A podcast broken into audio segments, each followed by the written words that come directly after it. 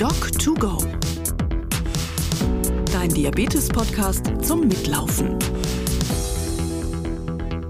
Die Angst vor Folgeerkrankungen beunruhigt viele Patienten mit Diabetes. Auch Anke Bachtenkirch mit ihrem Typ-2-Diabetes hat einige drängende Fragen dazu.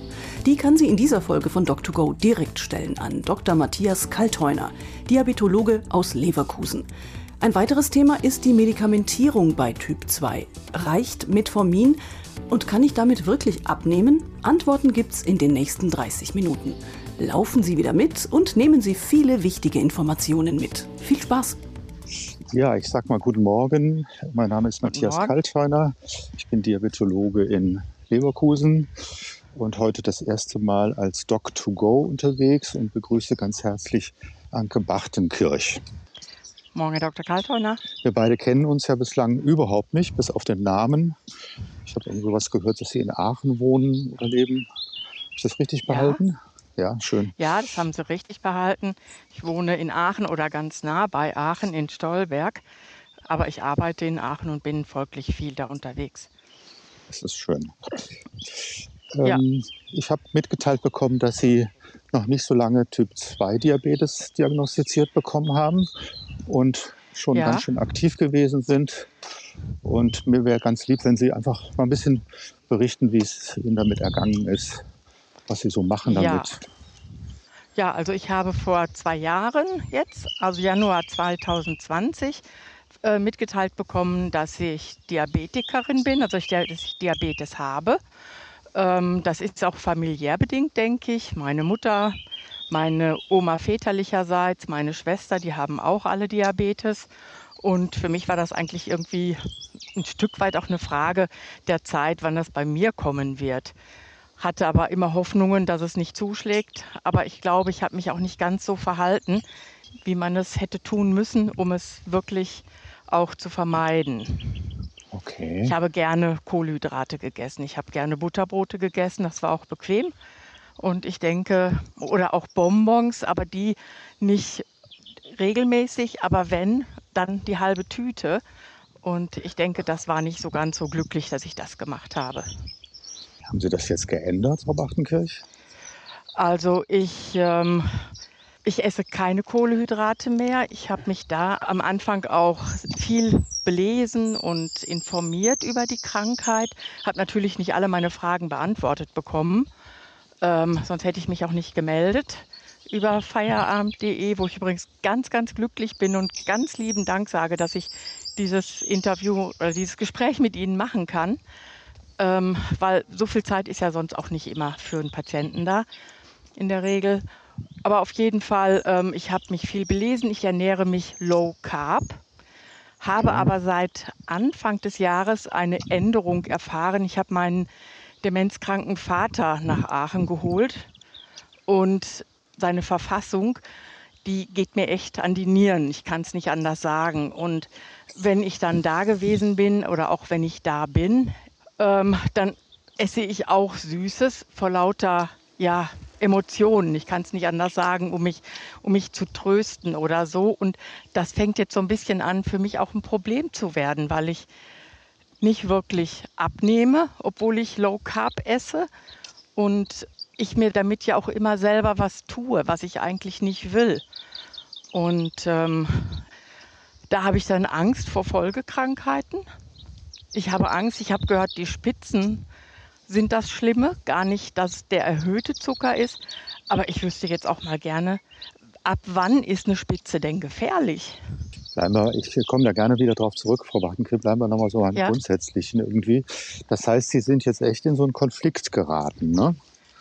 Ja. Äh, muss man doch sagen. Sie wollen das eine und wollen das andere und beides geht aber nicht, ne? Ja, also irgendwie, ich mache das ja alles mit Ernährung. Ich muss noch keine Tabletten nehmen. Ja. Mein Wert ist auch relativ gut, mein HB1AC oder so ähnlich. HB1C, Auf jeden Fall der Langzeitzucker. Ja. Der ist gut, der liegt bisher immer zwischen 5,8 und 6,3. Ja, das ist also, schön. Das hört sich ja gut an. Ich muss auch keine Tabletten nehmen. Ich wollte auch keine Tabletten nehmen. Aber jetzt bin ich so ein bisschen verunsichert, ob man vielleicht doch besser Tabletten nimmt, ob dieser Situation. Ich weiß jetzt auch nicht, wie lange mein Vater ähm, ja, mir noch erhalten bleibt. Und es wird Mhm. ja nicht besser. Erst Stufe 4, es wird ja nicht besser. Und es wird wird mich eher noch machen. mehr belasten. Mhm. Hatten Sie eine Schulung zu Beginn der Erkrankung? Ich hatte eine Schulung, ja. Sagen wir mal so, da ich schon viel von den Ernährungsdocs und auch, ich weiß nicht, ob Ihnen Bettina Meiselbach ein Begriff ist, die Nee. hat so einen Low-Carb-Blog, die ist Ja. auch Diabetikerin und macht das mit Low-Carb-Essen. Und ähm, ja, also von daher war viel, was ich schon wusste und ja auch ein paar Sachen, die mir neu waren.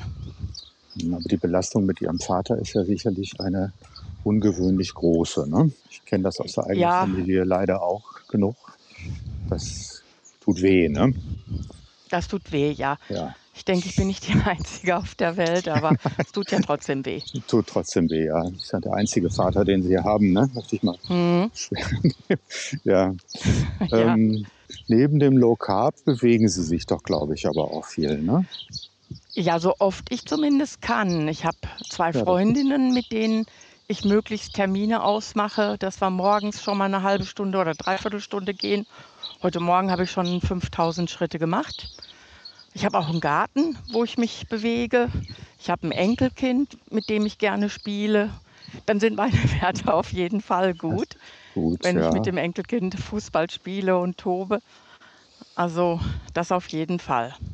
Vielleicht sollten wir den Zuhörern nochmal verraten, dass äh, Dog2Go heißt, wir beide gehen jetzt, obwohl wir uns nicht kennen und nicht sehen, zusammen spazieren.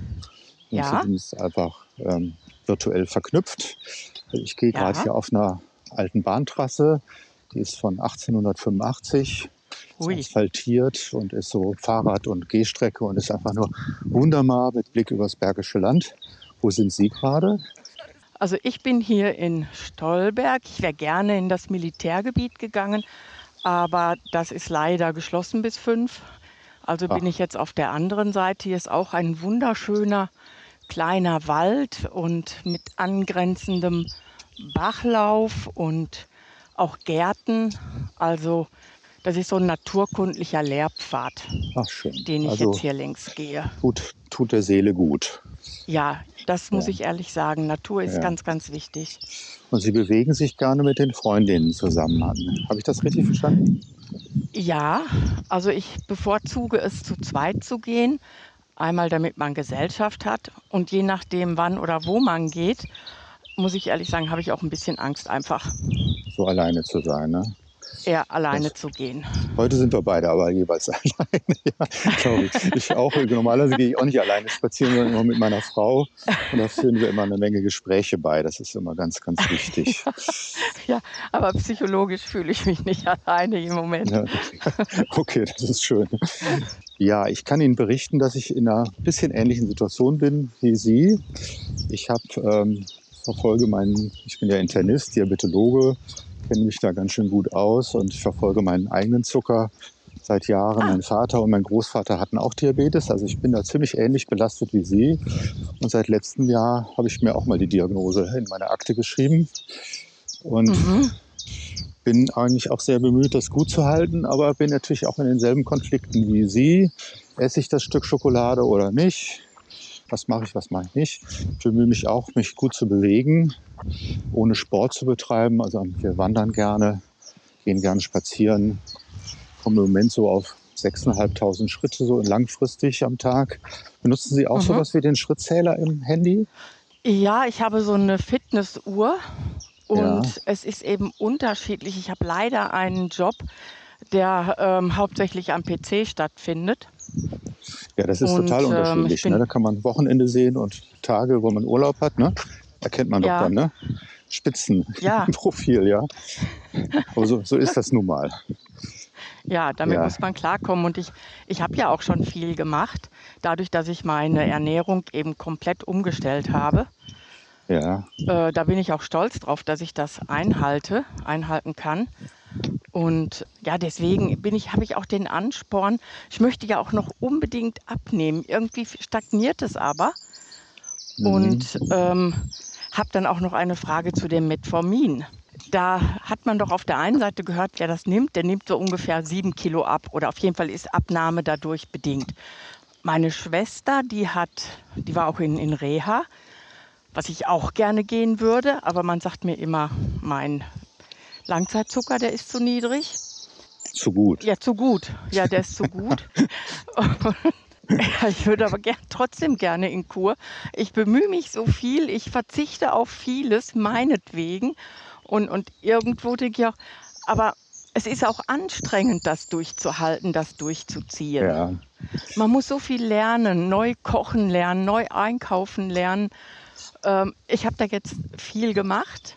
Auch Gott sei Dank, muss ich sagen, gab es Corona das hat mir irgendwie auch mehr Zeit gegeben für mich. Ja. Hat mich entschleunigt, auch ganz wichtig. Schön, ja. Weil ja auch Stress ein Faktor ist. Ganz bestimmt, Und ja. ja, jetzt meine Frage einfach. Sollte ich Metformin jetzt nehmen in meiner Situation? Also. Kann ich dadurch abnehmen? Also Sie werden durch das Metformin wahrscheinlich nicht abnehmen. Also Metformin macht keine Gewichtssteigerung, das macht es bestimmt nicht. Aber dass man da so richtig mit abnimmt, kann man nicht mitrechnen. Die ah. sieben Kilo, die gibt es nicht irgendwo in der Literatur. Die ist dann irgendwie falsch angetragen worden. Das Aha. sieben Kilo wäre im Schnitt enorm viel. Und wir gehen normalerweise davon aus, dass Metformin keine Gewichtsabnahme macht was es bei manchen, äh, sagen wir so, das Metformin wirkt unterschiedlich von Mensch zu Mensch.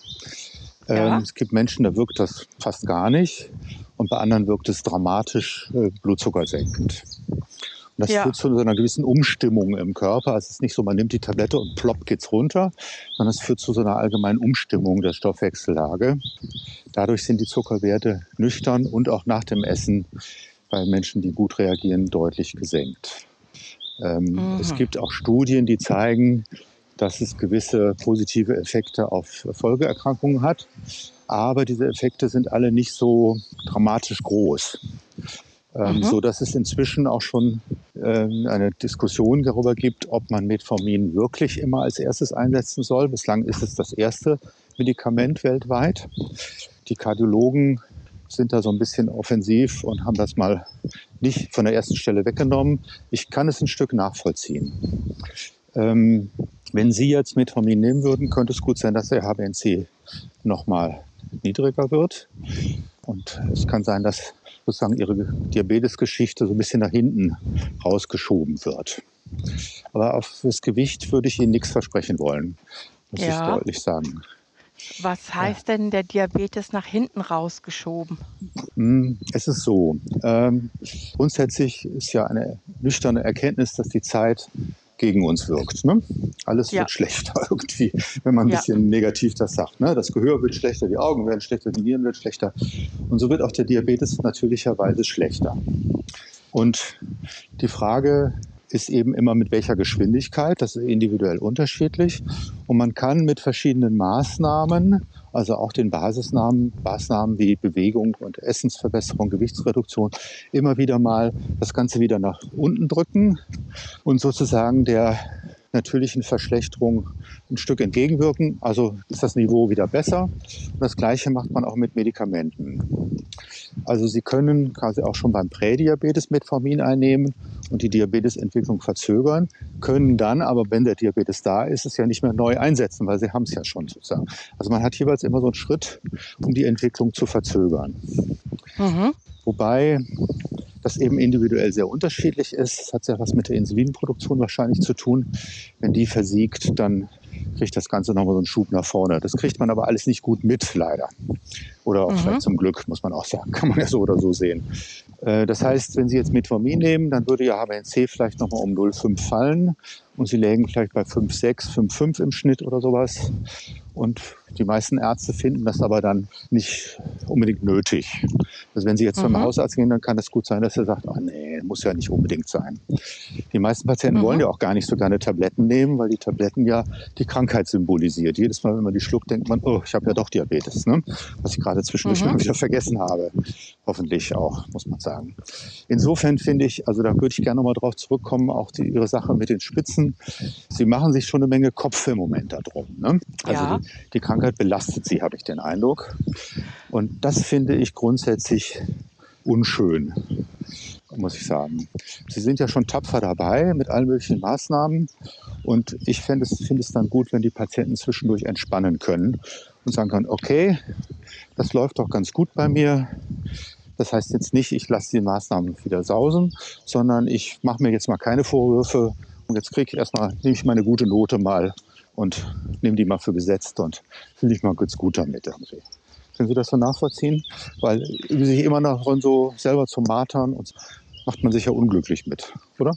Also ich sehe das jetzt für mich nicht als Martern an, sondern ja. ich sehe okay. das als ein ja. bisschen, ja, wie soll ich sagen, schon als ein bisschen Kampf. Aber ja. es geht ja um mich und um meine Gesundheit. Und ich denke, ich will mir ja was Gutes tun. Es ist nicht so, dass ich ähm, nicht ja auch so wie jetzt bei meinem Vater nicht auch mal ähm, daneben trete und dann eben mein Zucker hochgeht. Aber ich möchte ja möglichst lange auch gesund bleiben. Ja. Und ähm, ich weiß jetzt nicht, ich bin Anfang 60. Wann treten denn bei normalem Leben die ersten Krankheiten ein? Also für mich sind schon die Krankheiten, die, die Folgekrankheiten, das, was mich an dieser Krankheit beeindruckt. Ja, da haben also Sie meine Mutter recht. mit ihrem Diabetes, die hatte einen Herzinfarkt gehabt, die hatte schwere Depressionen. Also da, das möchte ich alle nicht haben. Von einem Freund, die Mutter, die hat ein Bein ab. Das sind so Dinge, da bin ich nicht so, so hinterher, dass ich das auch habe. Und deswegen bin ich auch Gott sei Dank noch wirklich hoch motiviert, das nicht zuzulassen. Hm, es ist ja jetzt gut für die Zuhörer, dass Sie das aussprechen und nicht ich das aussprechen muss. Ne? Das finde ich grundsätzlich erstmal gut. Sie haben natürlich damit vollkommen recht. Aber äh, man muss auf der anderen Seite natürlich sagen, Ihre Stoffwechsellage ist gut. Ne? Wenn man da eine Note geben würde, ist das eine 2, ja. 2 plus, 1 minus zwischendurch irgendwie so, ja. Und dann darf man sich da auch mal freuen. Verstehen Sie, wie ich das meine? Ja, ich freue mich. Dann, dann, muss man sich auch nicht immer Sorgen machen irgendwie. Also grundsätzlich Ich bin ja auch so, stolz auf mich. Schön, das freut mich zu hören. Ähm, also grundsätzlich ist es so, äh, dass es auch eine Menge Menschen mit Diabetes gibt, die lange ohne schwere Folgeerkrankungen auskommen, also hinkommen. Ähm, also mhm. es ist nicht zwangsläufig, dass das alles eintritt. Das ist nochmal ein wichtiger Punkt. Es gibt aber auch schon Menschen mit Prädiabetes, wo Sie und ich jetzt schon weit darüber hinweg sind, die ähm, schon Nervenstörungen entwickeln. Und auch der Prädiabetes macht häufiger Herzinfarkte und koronare Herzerkrankungen. Das heißt, es mhm. ist ganz wichtig, neben dem Diabetes auch die anderen Risikofaktoren, Rauchen, Blutdruck, Fettwerte gut in den Griff zu bekommen. Und mhm. nach den Leitlinien sollte so jemand wie Sie mit größter Wahrscheinlichkeit auch einen Cholesterinsenker nehmen, um diese Risiken zu mindern. Und diese Tabletten sollte man dann in dem Bewusstsein nehmen, so wie Sie es vorhin gesagt haben, ich will gesund bleiben. Diese Tablette hilft mir, das zu vermeiden. Mhm. Also nach Leitlinie gehören Sie schon zu denjenigen, sei denn es ist eine Sondersituation, die sowas einnehmen sollte. Und ich versuche mal zu vermitteln, dass man das positiv nimmt. Das ist nur eine Tablette und die hilft dir, nicht krank zu werden. Und das ja. ist auch so. Die Wahrscheinlichkeit, dass es auftritt und das hilft, ist kleiner, als man immer so denkt. Aber es ja. ist eben eine der Möglichkeiten und die sollte man schon nutzen. Denn es ist ja, ja so, dass man, wenn man Diabetes hat, doppelt, doppelt so häufig koronare Herzerkrankungen bekommt. Und wenn das einmal da ist, ist es da. Ne? Und das ist doof. Ja. Das wollen wir alle nicht. Ne? Ja. Also insofern, den Diabetes darf man nie für sich betrachten, sondern muss die anderen Dinge dazu nehmen. Und was Sie vorhin sagten, mit Ihrer Mutter hatte Depressionen. Es gibt Studien, wonach Menschen mit Diabetes doppelt so häufig Depressionen haben. Und ich glaube inzwischen sehr, dass das so mit Hilflosigkeitsgefühlen zusammenhängt, ganz häufig. Dass man sich dem Diabetes mhm. so ausgeliefert fühlt und machtlos fühlt und diese Konflikte, die ich vorhin so mit, mache ich das oder mache ich das, nicht gelöst bekommt. Aber da sind Sie ja gut aufgestellt, habe ich den Eindruck. Ja, da muss ich jetzt auch noch, äh, oder möchte ich gerne auch noch was zu sagen. Also ich hatte die letzten vier Jahre immer so leicht das Gefühl, ah, hast du jetzt eine Depression oder nicht? Habe aber nie irgendwie Selbstmordgedanken oder sowas gehabt, aber immer ja. so, so eine depressive Verstimmung. Ja. Ein paar Jahre. Und jetzt, wo ich anders lebe, ist das weg. Ich habe keine mehr. Das ist ja toll zu hören. Viel besser gelaunt und ich denke, das hängt mit der Krankheit zusammen. Ja, ich tippe mal, das hat mit Ihrer aktiven Krankheitsbearbeitung zu tun. Sie fühlen sich ein Vielleicht. gutes Stück Herr oder Frau der Situation. Kann es sein? Sie machen was, das funktioniert, es klappt, es ist ein positives Ziel, ich will gesund Ja. bleiben, doch alles gute Dinge. Ja. Oder? Und vor allem wir wissen wir ja, dass es alles Ja. nicht so völlig selbstverständlich ist, was man ja als junger Mensch immer glaubt. Gesundheit ist normal. Ähm, die Krankheit hat zu einem neuen Bewusstsein vielleicht geführt, neue Aktivität, positive Lebensziele zu formulieren. Ähm, Ja, Krankheit ist manchmal für etwas gut. Das ist ganz, das versteht man nicht, wenn man das noch nicht erlebt oder miterlebt hat.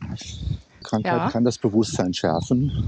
Und wenn man das dann positiv umgesetzt bekommt, ist es schön. Aber wenn man es nicht schafft, dann ist die Depression wahrscheinlicher. mhm. Leuchtet doch ein, Also glaube ich, ne? Ja, also von daher muss ich sagen, bin ich wirklich in Anführungsstrichen froh, dass ich einen Diabetes bekommen habe, weil ich sehe das. Ich sehe das, dass ich mich jetzt mehr dem Leben zuwende, als ich es vorher gemacht habe. Das ist ja eine tolle Aussage, die manch einer wahrscheinlich nicht verstehen wird, aber ich kann es verstehen. ja, das ist ja toll, dass Sie das so sagen können.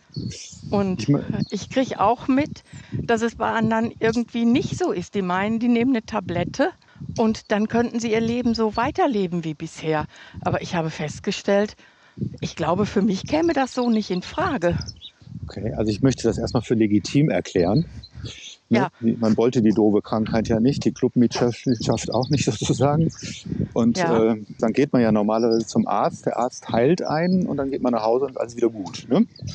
Oder Ja. man geht ins Krankenhaus oder sowas irgendwie. Dann ist alles wieder gut. Das ist legitim. Aber das funktioniert hierbei leider nicht so unbedingt so gut. Mhm. Ne?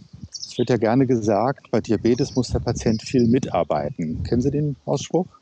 Ja, Ich, kehre das immer um und sage dann immer, der Patient muss arbeiten und ich muss mitarbeiten. Weil Ja. es ist ja wirklich so, er muss sich ja kümmern den ganzen Tag, Tag ein, Tag Ja. aus und ich kann ihn dabei unterstützen. Und Ja. wenn man das akzeptiert hat, dann läuft es. Wenn man das nicht möchte, dann ist es ein bisschen Windmühlenkampf, mhm. ein Dauerkampf irgendwie so. Insofern ist es schön, wenn man es schafft zu akzeptieren, okay, bei mir ist Diabetes festgestellt worden, ich mache jetzt dieses und jenes und ich erlebe, das funktioniert auch. Ich habe Unterstützung in der Familie, was übrigens auch extrem wichtig ist. Die Familie ist gerne mit betroffen von ihren veränderten Koch- und Essgewohnheiten und anderem und natürlich Unterstützung durch Hausärztin, Hausarzt, Facharzt etc. zu bekommen. Das ist schon hilfreich und funktioniert auch ganz häufig, muss ja. man sagen. Funktioniert ganz häufig sehr gut. Darf ich jetzt noch mal auf die Spitzen zurückkommen, Ja, die, die mir Angst machen, ähm, die mir in der Hauptsache Angst machen, weil die ja immer wieder vorkommen, wenn man auch nur ein bisschen daneben tritt. Ich weiß, dass so bei 170, 180 die Nierenschwelle erreicht ist. Fängt da an, die Spitze gefährlich zu werden oder schon ehe oder erst später? also ich glaube, das Wort gefährlich ist übertrieben, Frau Bachtenkirch. Ähm, Also ich lese immer, dass das zu vermeiden ist nach Möglichkeit. Es, es ist zu vermeiden. Es ist besser, wenn es nicht auftritt. Ähm, aber man sollte auch nicht äh, dauernd in Angst sein, dass die einzelne Spitze jetzt den großen Schaden verursacht. Die Konsequenz ist ja, schnelle Kohlehydrate zu vermeiden. Und insofern ist man da ja selber in der Entscheidung, mache ich es oder mache ich es nicht. Wenn man sagt, das muss jetzt sein, so sagen das ja manche Menschen, ja, dann sollte man sich danach auch nicht zu viel ärgern. Dann hat man ja eine Entscheidung getroffen und sollte da Mhm. auch zu stehen, sage ich jetzt mal so ein bisschen.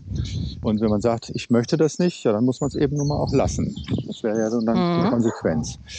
Wobei man sagen muss, dass einem dabei natürlich Medikamente auch helfen können. Klappt oft, nicht immer. Äh, Und die Medikamente sind natürlich nicht dazu da, sagen wir mal, ungünstiges, unsinniges Verhalten auszugleichen. ne? Also Ja. massive Überernährung durch Medikamente auszugleichen, ist ein schlechtes Konzept. Das funktioniert nur bedingt. Ja, Ich, ich möchte Sie aber auch noch mal ein bisschen trösten. Ähm, es gibt ja nicht nur Metformin. Wir haben in der Diabetologie für viele Jahre ziemlich viel Frust gehabt, bis vor fünf, sechs Jahren ungefähr, weil es sehr viel schlechte Studienergebnisse gab und die haben auch viele Ärzte noch so im Hinterkopf. Jetzt gibt es aber seit äh, sechs Jahren ungefähr zwei neue Medikamentengruppen, die extrem positive Ergebnisse gezeigt haben, die auch sich gehalten haben, also die jetzt nicht dauernd kontrovers diskutiert werden, ähm, mhm. so dass es deutlich mehr Hilfsmöglichkeiten gibt als noch vor sechs Jahren. Und ja. ähm, diese Medikamente führen zu verlängertem Leben, insbesondere wenn schon Herz-Kreislauf-Erkrankungen bestehen. Also das ist zum Glück ja nicht Ihr und mein Zustand bislang. Aber auch im mhm. Vorfeld äh, wird die Nierenfunktion äh, erhalten, die natürlicherweise sich auch verschlechtert. Und die Patienten nehmen mit beiden Medikamentengruppen im Schnitt äh, ab, wirklich ab, anders als beim Metformin. Mhm. Und die Blutzuckerwerte werden deutlich besser. Der Blutdruck wird zum Teil besser. Also da gibt es eine Menge positive Aspekte. Und ähm, das ist auch noch nicht das Ende der Fahnenstange. Es ist ein weiteres Medikament in der Pipeline, wo jetzt gerade eine Studie zu veröffentlicht wurde, wo die Menschen noch mehr abnehmen und der HbA1c mhm. noch stärker gesenkt wird. Also ich denke, man darf da frohen Mutes sein, dass diese Medikamente auch in Zukunft helfen, die Krankheit weiter zurückzudrängen, wenn sie denn unvermeidlich da war oder da ist, mhm. sozusagen. Ne? Ich hoffe, das mhm. gibt Ihnen auch ein bisschen Mut, und die einzelne Spitze sollte sie nicht so, so ängstigen. Die Konsequenz mhm. kann einfach sein, musste das jetzt sein? Ja, dann ist es gut. Wenn nicht, dann lasst es beim nächsten Mal, oder? Ja, ja? ist gut. Ja, also ich ja. finde es extrem wichtig, ähm, dass wir uns gegenseitig helfen, froh und munter zu bleiben. Wie Sie mit Ihrem Vater erleben, das Leben hält genug bereit, äh, und insofern finde ich das, also machen Sie die Dinge gut, aber bleiben Sie froh und munter. Ich finde, ich finde es absolut ja. wichtig. Ja, ich, ich, denke, meine das echt ernst. Ja, das, das ist mir klar. Das ist mir schon klar. Nein, ich bin ja auch ein positiver Mensch, also das, ein optimistischer Mensch und ähm, das habe ich gemerkt. Aber auch realistisch. Ja, aber auf jeden Fall hat es mir, muss ich wirklich sagen, das Gespräch hat mir mit Ihnen wirklich gut getan. Es hat mir ein bisschen meine Ängste genommen, kann ich nicht anders sagen. Das freut mich. Der Rest wird sich wahrscheinlich in den nächsten Tagen auch noch einstellen. Sonst dürfen das hat Sie mir auch gut getan melden. und ich muss sagen, ich bin wirklich dankbar, dass Feierabend.de mir die Möglichkeit gegeben hat, mit Ihnen zu sprechen. Das finde ich ganz herausragend, genauso wie Feierabend.de. Die haben ein Programm, das nennt sich Typ 2 aktiv, wo auch viel eben unter anderem dieses der Motivation dient, sich zu bewegen, Essen umzustellen. Also ich muss sagen, das ist eine tolle Sache. Und ich bin froh, dass ich auf diese Seite gestoßen bin. Ja, mir hat es auch Freude gemacht, mit Ihnen spazieren zu gehen, auch wenn ich Sie nicht gesehen habe. ja. Und wünsche Ihnen auch noch einen schönen Tag und gute Entwicklung mit Ihrem Typ-2-Diabetes. Ja, danke, das wünsche ich Ihnen auch und äh, alles Gute und man weiß es ja nicht, vielleicht und sieht man sich noch beim Leben oder hört sieht sich man noch sich mal. Noch mal wirklich. ja, schönen Tag. Auf jeden Fall herzlichen Dank. Ja, tschö, Frau Wachtenkirch. Tschüss, Herr Kaltonner. Auch für diese Episode von Doc2Go bedanken wir uns wieder für die freundliche Unterstützung bei Böhringer Ingelheim, Feierabend.de, der IKK Klassik, der Allianz und bei Dexcom. Bis in zwei Wochen. Dann ist die Diabetesberaterin und Medizinpädagogin Dr. Nicola Haller aus Augsburg zu Gast. Hauptthema dann das leidige Problem Abnehmen. Aber wie? Wie gelingt Typ-2-Patienten eine effektive Ernährungsumstellung, ohne dass der Genuss leidet? Bis dahin und auf Wiedergehen. Doc2Go. Dein Diabetes-Podcast zum Mitlaufen.